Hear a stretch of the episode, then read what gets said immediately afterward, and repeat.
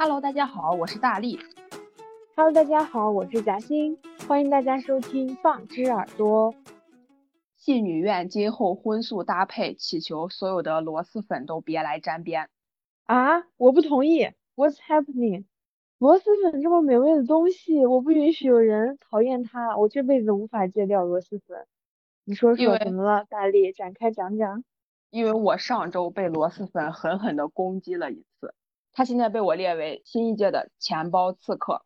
钱包刺客，螺蛳粉，我就是说，咱们虽然没有那么的富裕，但是一碗螺蛳粉十几二十块钱，应该就是说还是可以支付得起吧。虽然说咱们月薪三千，所以 what's happening？嗯，就是因为我上周在吃螺蛳粉的时候，它的辣椒油倒到了我的羽绒服和我的鞋上面。简单概括就是这么就是这么样的一句话。然后因为我的羽绒服是粉色的，所以说他我送到干洗店之后，干洗店的老板告诉我说洗不掉，就是他只能把颜色洗掉，但是他一辣辣椒油的周围的轮廓是洗不掉的。然后我经历了一番思想斗争之后，把那件羽绒服丢进了垃圾桶里，觉得啊它一，对对，因为它没有办法洗掉嘛，然后我就觉得那洗不掉，而且因为我那件衣服是浅粉色的，它颜色特别的淡，就没有办法穿了已经，然后我就只有把它扔掉了。所以我说我今后绝对不会再吃螺蛳粉了。不是吧？但是你这个辣椒油，如果你刚沾到的话，你就可以立马就是对它进行一个补救的大措施，然后你再去送到干洗店洗，应该就是不会这么严重吧？严重我就是到把整件衣服扔了，我觉得好恐怖。对我而言，我觉得这个损失就是我无法 接受，我觉得这也太恐怖了。对，其实这个很多吗？你沾是上很多了？对，特别大一片，就是大到他已经没有办法忽略。因为我就是啊在粘到衣服上之后，我马上就把它擦干净，然后立马穿上衣服就把它送到了干洗店。就我中间其实是没有耽搁不到半个小时的时间，因为我的鞋同时也被一起粘上了。就是我在双十一的时候购入了一双勃肯鞋，大家都知道勃肯鞋是打工人的神器。就你穿上勃肯鞋之后，世界上就只有两种鞋，一双是勃肯鞋，一双是其他。就它最近是我的心头好，可以称为我的贵妃也不为过。然后，然而我的贵妃变脏了，所以我就第一时间拿着它和羽绒服一起到了干洗店。然后干洗店老板告诉我说，因为这个辣椒油，他们可能是有一些有一些科技手手段，所以说它洗不干净，而且我的鞋它也不不能保证给我洗的特别干净。勃肯鞋在秋冬就相当于洞洞鞋在夏天一样，只有有了它们两个，其他鞋柜的鞋都会变得黯然失色。还有一个问题，你吃的是哪家螺蛳粉？你私下悄悄跟我说一下，我就是来一个大避雷的动作，怎么可能辣椒油都洗不掉？好恐 怖！好的，好的。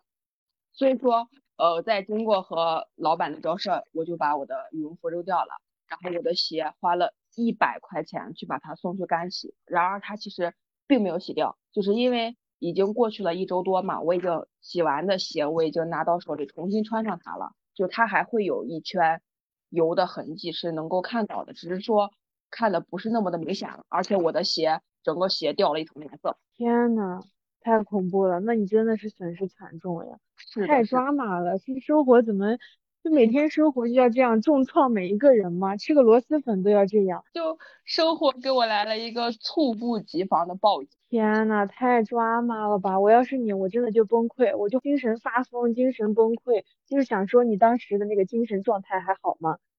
我其实还好，但是我其实油洒到身上之后，我就一整个愣了一两秒钟，然后我就心里就非常的后悔，我为什么要去吃这个螺蛳粉？反正总之就是当事人非常的后悔，悔不当初。嗯，好的好的，螺蛳粉的事情我大概有所了解。那我们今天的主题呢，也就是想一起聊一聊从小到大的悲惨经历，或者说一些抓马时刻、难以忘怀的这些事情。说到这个，我可真的是有太多可以说了。我有一天在上班的时候，然后我就突然间想到，我记得我小学的时候，我喜欢过一个男生。从小学开始，咱们就是说这个 情感之路就变得非常敏感。好，其实嗯我也差不多。就是他呢，我为什么对他印象深刻？是因为我觉得我做出了一些对他而言比较炸裂的事情。就真的很尴尬。虽然说我已经不记得我这位男同学叫什么名字了，但是我记得我对他做过的事情。嗯，就是当时是我和我的另外一个女生同学，我们两个一起给我们班级的六一儿童节表演一个节目。一般小学六一儿童节大家都会提前准备嘛，然后我们就提前大概有一个月左右吧，开始排练节目。但是具体排练什么节目我已经完全不记得了，我只记得我们两个人就是假公济私，借着排练节目的这个借口去邀请这个男生，每节课下课的课间都和我们在一起相处，就是我们三个人在一起。就是其实现在想起来，我会觉得。可能我的那个女同学当时也喜欢这个男生，但是现在也不确定了，也无从考证，不重要。重要的是，我记得我当时对他说过一句非常非常非常炸裂的话。有没有一种可能，这个女同学也许是喜欢的是你，她是觉得 OK，OK，你喜欢什么我就陪着你一起，好吧？那就更更离谱了，应该不会。就是我记得我当时我们下课去找这位男生的时候，他非常的不愿意。但是我当时以一个嗯，怎么说呢，胜利者就是趾高气扬的态度，我对他说啊，你过来，我和某某某同学，我们一起调教一下你。天呐，就我不敢想象这个男同学记不记得这件事情。如果记得的话，我希望他永远不要认出我来。相亲的时候不要遇见他，遇见他我真的会无地自容的，真的很尴尬。就是说，突然蹦出来那么一两个炸裂的词，只会在。多年以后忽然想起来就觉得很炸裂，当事人可能都已经不太记得了。然后我小时候其实也挺抓马的，学校的事情我们待会儿再谈。因为我这两天不是天气也冷了嘛，然后我在学校洗澡什么的也不太方便，然后就是公共澡堂嘛，现在真好，公共澡堂它都有分隔间了。想起我小时候洗澡被我妈打的经历，冬天去洗澡你一定是去那种大澡堂那种公共浴室，然后再加上我妈呢。她就是一个非常有洁癖的人，她对她自己都很狠。你知道北方一定要搓澡，然后她每次她搓她自己搓的很狠，然后我当时很小，我的皮又很嫩，她搓我搓的更狠了。所以我每次去洗澡对我来说就是一个折磨。每次去洗澡我都是有一个心理阴影，我就百般赖依赖。我说妈妈今天不去行不行？我妈说不行，必须去。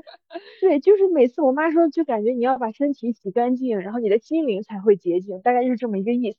然后北方的澡堂呢就没有隔间，我小的时候就是一个大通铺，每个人就是白花花的全是肉，大家就全部都站在那个喷头上各洗各的澡。然后它中间会有一个那种，你懂吗？就是你知道它澡堂中间它就是会有一个阿姨会搓澡，上面就会放一个台子，每个人躺在那个台子上，就像鱼肉一样任它各种摆布。你能想象那种场景吗？我懂，我懂，谁？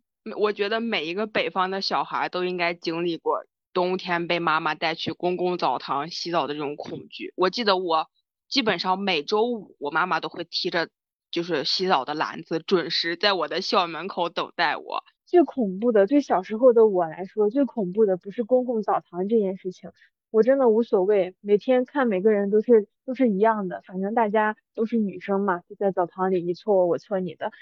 对，然后我最恐怖的就是我妈搓我，你知道吗？我妈她本来就有洁癖，他小时候他就拉着我使劲搓，他他好像完全不懂，就是小孩的那个皮肤结构和大人是不一样的，我是真的会很疼，但是我妈她就觉得我很矫情，你一定要搓干净，你看你身上都这么脏了，她就很使劲的搓我，然后我就哭。我觉得好疼，然后他每次搓我的时候，比如说他就拉着我的胳膊，他拉着我的胳膊在搓，然后我一直往后往后抽，我妈就一个巴掌印子打在我的屁股上，然后我就开始暴哭，然后我就边哭着，我妈就边搓着，然后周围的那些阿姨就这样看着我们，真的很恐怖，你知道有多恐怖？我感觉我真的有心理阴影。有一次我差点就想跑，我想在澡堂跑。然后我妈一把把我拉过来，然后每次都是回去我哭的，然后我回去不理他了。然后我爸每次回来看见我的那个表情很烂，不跟我妈说话，我妈表情也不太好，我爸又知道，好好好，你们去洗澡了，就是这种情况。你懂吗？真的很尴尬。但是吧，你说起这个被妈妈打的经历，那我确实是有的。就是说，我们从小到大怎么可能没有被妈妈打过呢？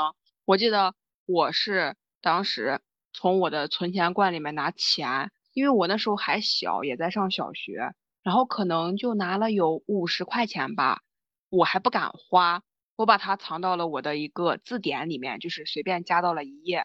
然后我妈妈也是一个非常非常爱干净的家庭女人，她当天就特别巧的去给我打扫我的房间，然后就就是这么巧合，我都怀疑她是不是偷偷的在我的心里放了一只蛔虫。就她就那么巧合的拿起了那本字典，然后把它的外面的皮擦了一遍，但是那个钱就掉了出来，种种巧合加在一起，造就了我那天被我妈妈痛痛的打了一顿，就因为五十块钱。并且我的钱我还没有花出去啊！就是 天呐，那是对小时候来说，这是一笔巨款。我拿五块钱，我都得小心翼翼，各种对呀，各种小心潜藏。你拿了五十，要是我拿了五十，我妈把我打死了。因为我记得好像当时存钱罐里面好像没有小的了，就是五十、一百的那种的。然后我就挑了一张小，为什么没有花？就是因为我不敢，我还有点害怕。我对我妈的。平时日常的威慑力还是心里头有数的，所以说我不敢花，我把它放在了那里，给自己一个补救的机会。结果没有想到，还没有等到我补救，就被就已经东窗事发了，所以说就被就吃了一顿的竹笋炒肉，就是这样。真的太好笑了，因为五十块钱确实是不是一 笔小钱，在当时来说，就算是放到现在，我的五十块钱丢了，我也是很心疼的呀。我们主打一个该省省，该花花。提到你要调教你的同学，我突然也想起本人，就是说情感经历也是有些丰富的。我小时候呢也是是四处留情的状态，然后 我上一次和我朋友就是 check 一些自己 QQ 空间的东西，然后还没有来得及删，我整个人看的真的是脚脚趾抓地，没有人懂那个话有多么的炸裂与尴尬。我现在找到了这些截图，我为大家来朗诵一下，好吗？鄙人。我现在为大家朗读一下别人小学六年级发的一些 QQ 空间的伤感文学。二零一三年十月二十二日，过客而已，谁也不是谁的谁。二零一三年九月十五，炸裂的来了，即使再美好的天使也会悲伤。更炸裂来了，二零一三年七月十二，你若流泪，先湿的是我的心。还有两页更炸裂的。我先给大家把这个故事讲完，然后你们就懂这些话为什么如此炸裂，如此 emo。我六年级的时候和我们班一个男生，就是说体育委员好了，然后展开了一场时隔一年的恋爱，也不说什么恋爱，就是周末去补课班，你给我买一包辣条，我给你买一个雪糕，大概是这种故事。然后就是上课的时候也不怎么听课，他就转过来看着我，然后我们就说些小话，就这样维持了大概。维持到直到毕业那年，那些年错过的大雨，此时 BGM 给我响起来，然后 很猝不及防的，然后我们就要毕业了，然后我们就去到了不同的学校。但是你知道很 drama 的事情就是大家不约而同的没有联系对方，我真的不知道为什么，就是毕业了一夜之后，就几乎我们两个就不再联系了。我现在都想穿越回去，到底 check 一下消失的他，我到底 check 一下，到底是他。怎么不联系我了？还是我没有联系他？然后呢，我就当时我我很好的朋友，他们都和那个男生在一个学校，他们都在另一个学校，然后我一个人就在一个新的初中，所以我当时就是有一种孤独感。然后开学之后，我就觉得各种不适应，我小学的那些朋友都没在我身边，我最爱的人也没在我身边，我好孤独，然后也没人理我，没人爱我，我就是这种一个状态。没没错，解十。解初一的时候就是这么一个精神状态，提前孤独了，对，然后我就开始发一些对。那你的精神状态真的是领先了我们好多年，是真的很超前吧？小学六年级的时候就已经看遍红尘，不愿意再相信任何人，然后我就觉得非常孤独。初一的时候还有两页没有朗读完，现在再给大家朗读一下。不能软弱，更不能哭泣，因为软弱和哭泣只会让你在摔倒的时候跌得更痛。更炸裂的来了，不要那么相信你自己的回忆，因为里面那个人不一定同样想你。老天爷呀！还有更炸裂的一句来了，有些人注定是等待别人的，有些人注定是被人等的。我也不知道我当时的心情是什么，我不知道我在等待他，还是他在等待我。救命呀！我的天爷呐！我觉得我们每一次翻看自己之前写过的一些 emo 文案，都是一场脚趾浩大的工程。但是我觉得怎么呢？还是不要删这些东西。当时你现在听着很炸裂，但是那也是你曾经的一部分，就是觉得很好笑。你先拿出来看看，你看我当时都那么悲伤了，我都是折翼的天使了。我现在拿出来看看，我还是依旧觉得很好笑。没事，谁都有一个非主流的时代。本人初中是一个非常叛逆的人。我在初中的时候，在你已经开始伤感 emo 的时候，我还在抽烟、喝酒、骂脏话。是的，哇，那你也是很炸裂的存在，你就是曾经小时候我们眼中的那些小比较有实力的人。因为我记得我当时可能是我和我的朋友，我们两个人一起，就是他主打一个喝酒。经常每周都要醉一次，就其实现在想想也很搞笑。他的酒量也不好，只有两瓶啤酒就醉了，就但是就是这么的坚持不懈，每周都要喝，每周都要醉。就是他负责喝酒，我负责抽烟，我们两个人就是分工明确，并且一起逃课。而且我们两个人当时都非常非常非常讨厌我们的物理老师。我曾经骂我物理老师傻逼，被他听 到。这是的，被他听到，而且他在课堂上面当着全班同学的面讲了出来，就是对我实施一种公开处刑。但是我当时并不觉得有什么问题，我觉得你看姐就是这么的牛逼，姐就是女王，姐这么年轻就敢骂老师，你还能把我怎么样？我觉得我当时真的是很离谱。天呐，在这里没有。引导教唆青少年喝酒抽烟的意思，我们只是拿对，我们只是在反省自己一些，this is wrong，我们反省一些自己的所作所为。是的，是的，大家都不要学我们啊，这样是不要学，千万不要。我们现在是一个根正苗红的五好青年。太抓马了，真的，我都难以想象，你竟然可以当着老师的面就是骂他，天呐，你真的好勇。然后你会被叫谈话吗？你妈有没有把你打得更狠？嗯，其实我当时还好，因为我当时学习成绩还不错。哦，那你就是更更 famous 的那种人物。没关系，姐，你别看姐一天抽烟喝酒，姐照样学习不赖。是的，我的我和我的朋友，我们两个人当时稳坐年级前十，因为我一边玩一边成绩还不错，就是，但是我觉得我过早的把我的聪明已经用掉了，导致我高中成绩一塌糊涂。但是我高中非常的快乐。就是初中真的是不不用不用费尽心思去学，但是我的成绩依然很好。就是我只是非常的讨厌物理老师，但是我其他的成绩非常的好。所以说我们的物理老师也并没有叫我的家长，就是我的母亲大人，至今都不知道我在初中的时候辱骂我们物理老师。其实我当时 也没有那么大胆，只是说没有控制好自己的嗓门。就是其实我是想偷偷骂的，只是被他听见了而已。对，但是我我确实觉得初中好像真的也没那么难，然后我成绩也还不错，然后我只是当时比较爱说小话，然后交头接耳什么的。然后你说到物理老师，我就想起来我初中的时候被安排和一个非常沉默寡言的学霸做同桌，他就是很你懂吧？他就是很经典的那种学霸类型，平常不跟你说话，他也不屑于跟你说话，他就是每天在那学习。我展开讲讲，我原来跟他坐在一起的时候，我们物理老师有一次。他就在阴阳我，他怎么阴阳呢？他就像大家，他的目的是为了表扬我的学霸同桌，然后他就在跟他跟大家讲说，你看人家有些人不为外界环境所打扰，坐如钟的一样在那儿专注于自己的学习上的事情，坐那儿学习，不会被外界的纷纷纷扰扰、吵吵闹闹所打扰。我心想说，我就是外界的那个纷纷扰扰和吵闹。然后好，我们说回来，我现在讲一件突然想起来了，他背刺我的一件事情，那是一次数学课。然后我们数学老师上课，他要检查每个人查他写没写。然后我以为他只有一面半，就比如说一共有九道题，我以为他只有五道题，所以我就只写了五道题。然后等他查的时候，我才知道原来只有九道题。我心想说完蛋了，完蛋了，我赶紧就是做贼一样把头低上，我就假装把我那个没写的那个部分盖住。我心想说老师这样扫一眼应该就过去了吧，毕竟我前面的题都写了。然后我就心里非常的忐忑。然后我们老师快速的从这边扫了一下，他看我那个书上好像有一些字体，他就过了。我心想，天呐，终于过了，我终于就是不用再这么胆战心惊的下去了。他没有发现我那几道题没写。此时你知道怎么呢？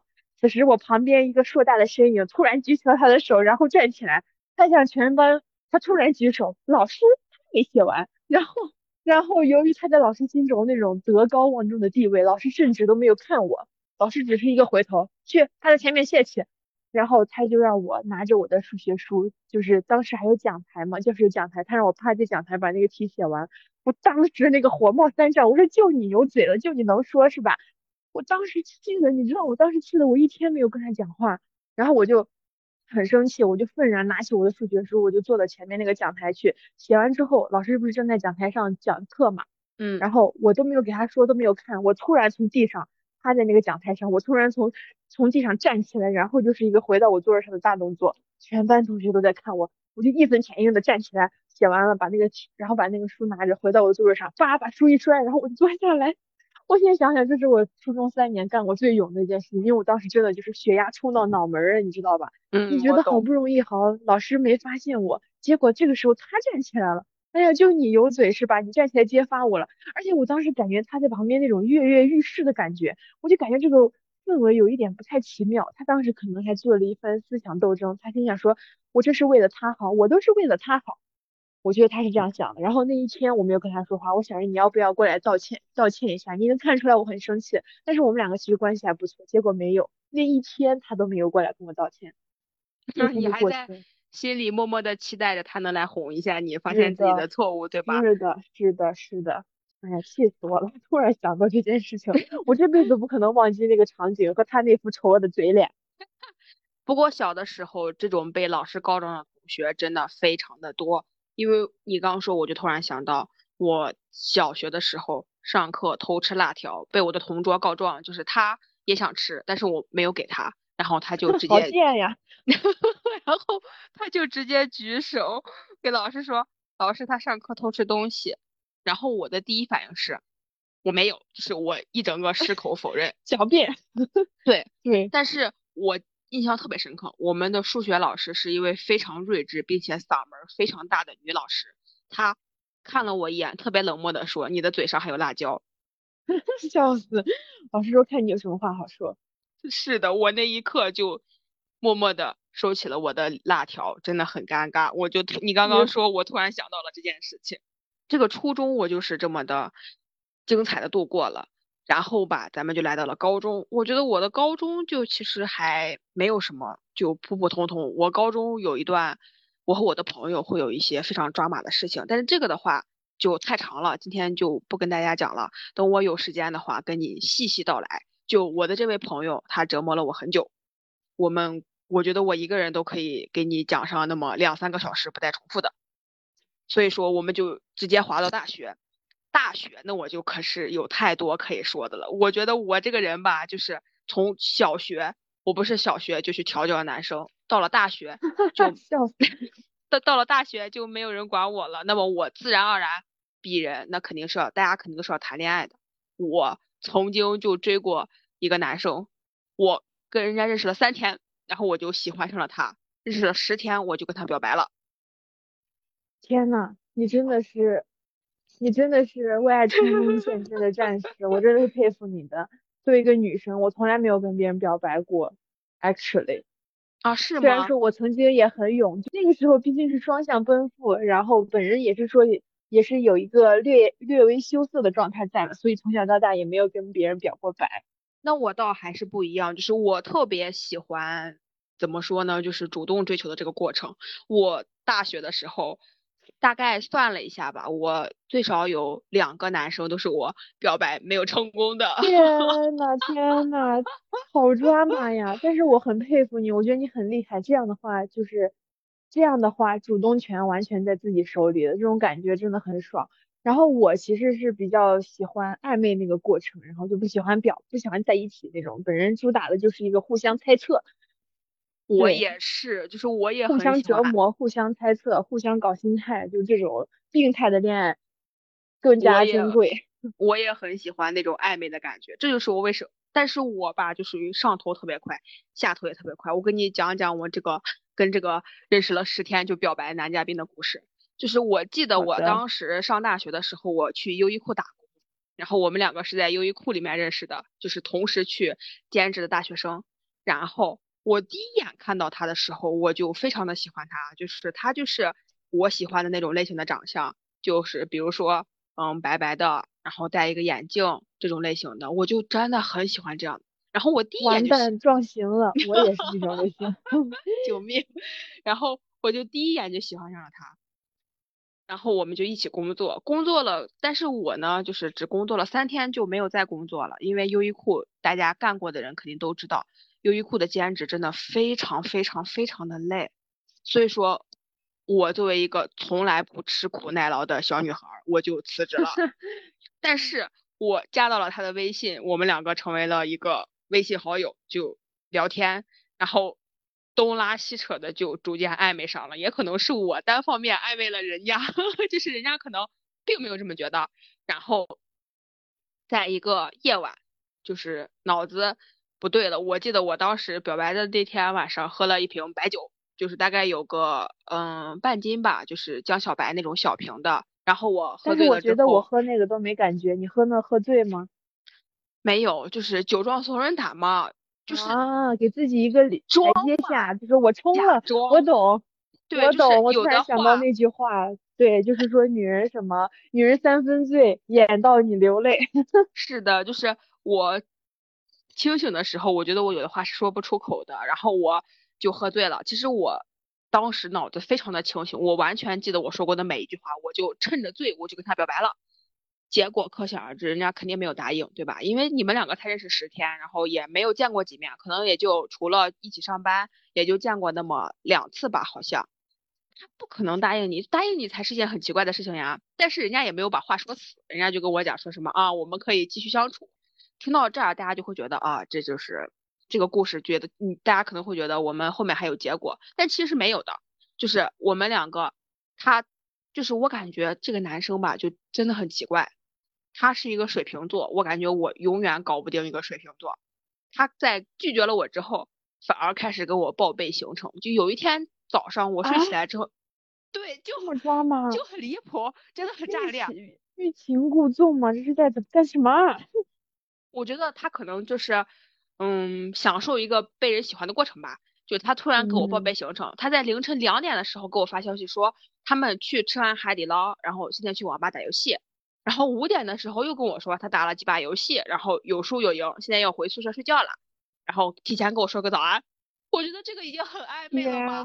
对于我一个纯情女大学生来说，对吧？就是你跟我报备行程，这是一件。很暧昧的关系了吧，然后我就非常的上头，我们两个就持续拉扯了有一段时间，然后突然在某一天，就我不太记得是什么事情了，就是因为这件事已经过去很久了，现在他都已经成为了姐的过客，并且是黑名单中的一员，嗯，我就是不记得有有有什么样的事情，然后我们两个人就没有再联系了，没有再联系了之后就慢慢慢慢慢慢就再也没有联系过，然后等到当年过年的时候。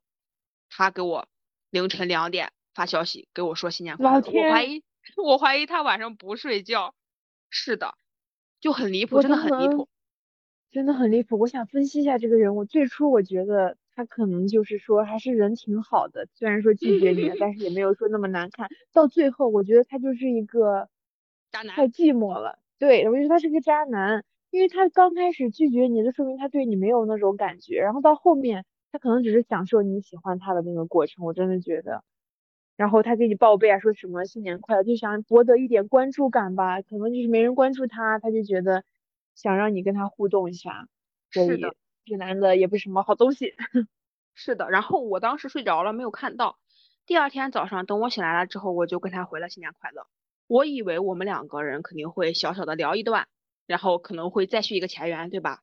结果他一天都没有理我，然后又是晚上，又是深夜，可能就是个一两点左右的时候，又给我发消息。是网，他可能是网易云听多了，他跟很多人发消息了。晚上夜深人静，他又不想承担责任，又不喜欢你，又不想跟你在一起，但是就是想享受这个拉扯的过程，真的是贱男人。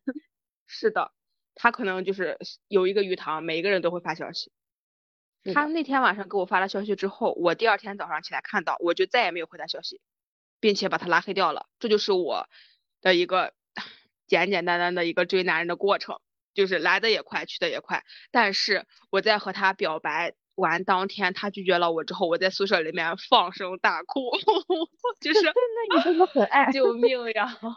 对我真的很爱，我也不知道为什么我们两个认识十天我就那么爱，就是我记得我当时我们宿舍里面的人都都听到了，而且我当天晚上表完白之后，凌晨。三四点吧才睡着觉，然后早上八点就起来了。我当时想的是，虽然说我刚被一个男的拒绝了，但是姐主打一个美丽自信，就是我就强撑着我的头痛站起来，洗了个澡，化了个妆，出去到博物馆里面溜了一圈。没错，我还要去装一个文艺的逼。我真的是一件，我真的是一个非常非常非常奇怪的人。敢爱敢恨，爱逛博物馆的小姐姐一枚呀。是的，我也搞不懂我为什么要在第二天早上十点。跑去博物馆逛一圈儿，就是边逛，我记得我当时边逛边听歌，然后可能就是这种自我营造的一种氛围吧，就是觉得我又坚强又脆弱，就是这种自我感动了。对对，女人总是脆弱的，是，所以说，所以说平衡了。我小时候比较抓马多情，长大之后就淡泊名利了，就没有像你发生这么多抓马的这种狗血爱情故事，就很平淡。然后你的小时候劲儿全用在和老师对抗身上了，长大之后就对情情爱爱这方面也是突然一下参悟了很多，经历了很多，所以一切都是平衡的。就是他其实不错，嗯，就是他其实是我的一个其中一个，就是我最意难平的一个男嘉宾，不是他。另外一个男嘉宾，我们等到后面有机会再讲。他的嗯，那个男嘉宾的话，就是我到现在都会有点咬牙切齿，外加念念不忘，因为真的太可惜了，他长得太是我喜欢的菜了。我对他是姐的男嘉宾可以给咱们单独开一期了。那倒没有，就带你娓娓道来。我对于我没有亲上他这个嘴儿这件事情耿耿于怀，真的非常可惜。这个事情都怪前三年的。口罩这个特殊的情况，真的是他毁掉了我的一段大好姻缘，真的非常毁掉了你的大好青春。他真的，我当时我非常难受。我给大家保证，我们以后一定会单独开一期关于姐的男嘉宾的故事，洗耳恭听这些抓马的爱恨情仇。那么今天的节目就到此为止了，祝大家天天开心，拜拜，拜拜。那这期的节目就到这里结束啦。我们的节目会在小宇宙播客、网易云音乐、喜马拉雅上同步更新，欢迎大家在评论区和我们多多交流。那祝大家天天开心，再见。